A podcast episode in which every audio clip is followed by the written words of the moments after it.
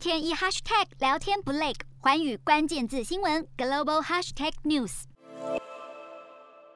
中南美洲邦交国洪都拉斯才刚完成总统大选不久，左派自由重建党的秀马拉卡斯楚当选下任总统，成为洪都拉斯第一个女性元首。外界都很关心会不会立刻兑现选举支票，那就是转而向中国建交。但政权移交团队指出，新政府将维持与台湾的关系，但未来不排除正式承认中国。洪都拉斯的说法可能是顾及美国，才暂时与台湾维持邦交，因为洪都拉斯希望和美国合作打击贪腐，解决洪都拉斯大批非法移民进入美国的问题。但新总统交接团队也说，毕竟中国是新兴超级大国，目前仍在研究与中国建交的可行性。路透社报道，台湾在中南美洲的另外一个邦交国巴拉圭将继续维护与台湾的外交关系，不会受到影响。巴拉圭总统阿布多的首席顾问指出，尽管尼加拉瓜决定转与中国建交，巴拉圭仍然维持与台湾的邦交立场坚定不变。在尼加拉瓜宣布与台湾断交、两岸情势升高之际，美国众议院外交委员会主席表示，将计划一月率团访问台湾，希望能与总统蔡英文会晤，并强调，就算中国施压，也不会取消。